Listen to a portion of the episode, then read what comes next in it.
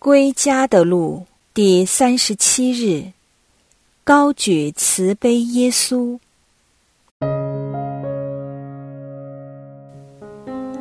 当我们接受耶稣的邀请，时常贴近他，我们就能以第一身清楚见证到耶稣为我们受了多少苦。在我们致力与天主建立亲密关系之际。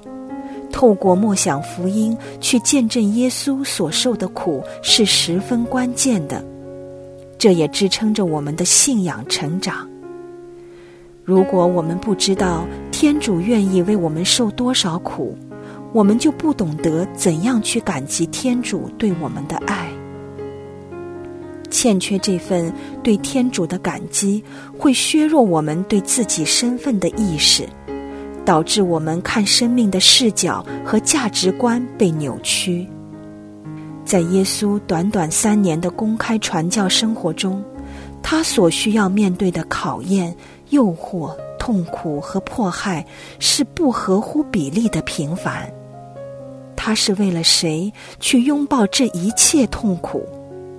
如果不是为了我们的话，他的牺牲就是白费的。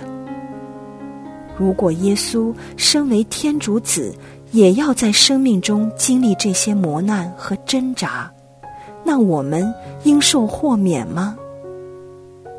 我们听过很多人祈求能平稳的安享晚年，并且无需经过疾病和痛苦便平安的离世。从人性的角度来看，没有人想受苦的。但是，一个没经历过痛苦的人生，是否通往天堂的最佳路径？昨天，我们谈及谁与耶稣保持零距离，就握着天国的钥匙。但亲近耶稣，就保证我们必须受苦。在路加福音第九章二十三节，耶稣说。谁若愿意跟随我，该弃绝自己，天天背着自己的十字架跟随我。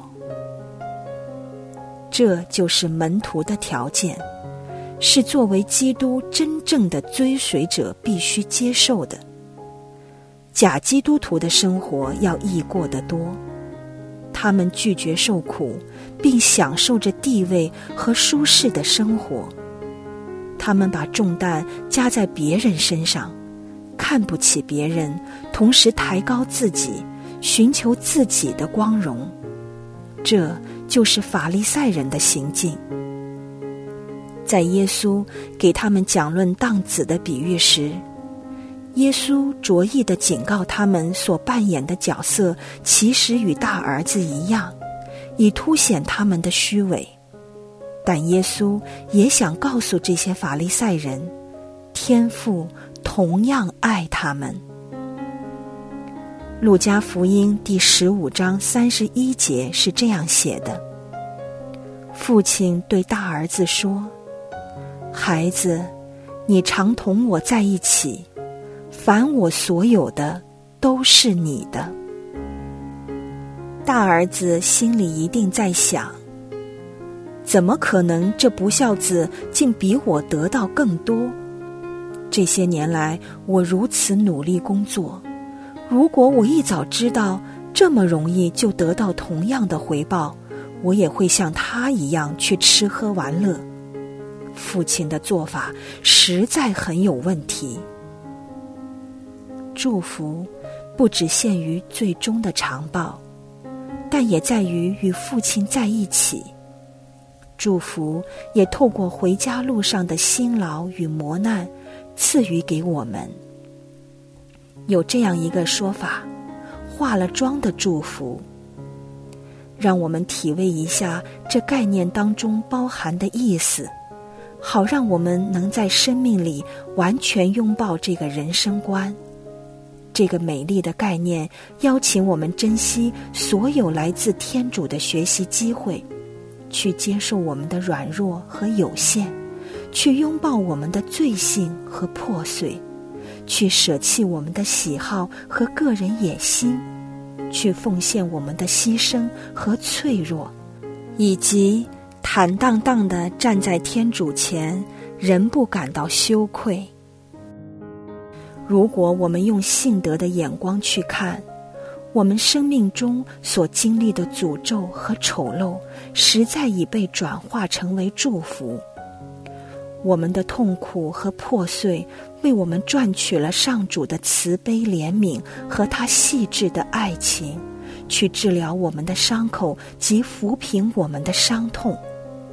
由此，我们知道他丰厚的恩宠是无限的，他的慈悲是一片无尽的海洋，没有任何人的处境及状况能躲避这源源不绝的爱的洪流。只要我们容许它流进我们的生命中，从耶稣被刺穿的肋旁流出来的血和水，清洗了我们，净化了我们。他神圣的爱和慈悲更包围着我们，让我们高举耶稣，使他的慈悲大爱像决堤般泛滥。覆盖全人类，并吸引所有人归向他。天主知道，他对我们的爱是我们无法偿还的。他只需我们把辛劳和痛苦、牺牲和脆弱，以及最重要的是把意愿和罪过奉献给我们的主耶稣。在我们准备进入圣周高峰的同时。让我们穿上基督的全副武装，在耶稣经历他的苦难时，站在他身旁，并投入受苦的耶稣的圣心中。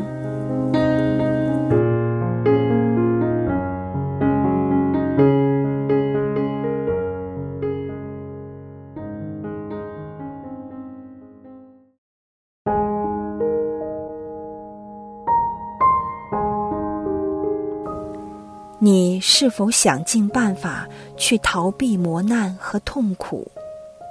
你能够把眼光放远一点，想想每个为基督受苦的机会背后的祝福吗？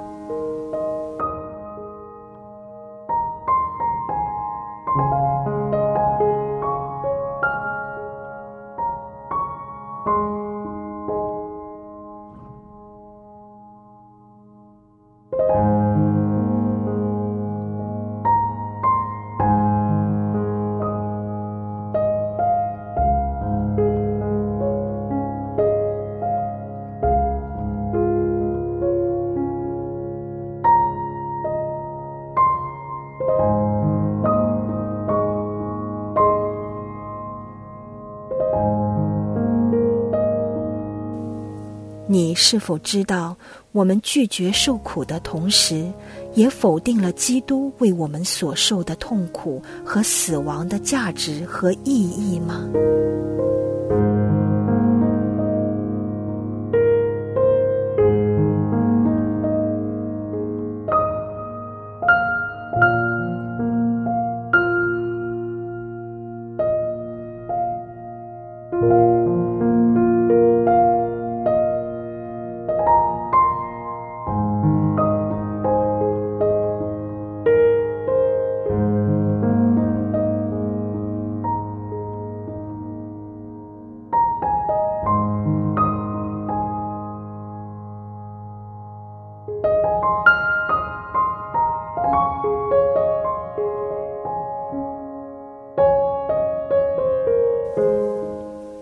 你会选择忍受在世的磨难，以换取永恒的喜乐和长报，还是在世享乐放纵，以致要忍受永罚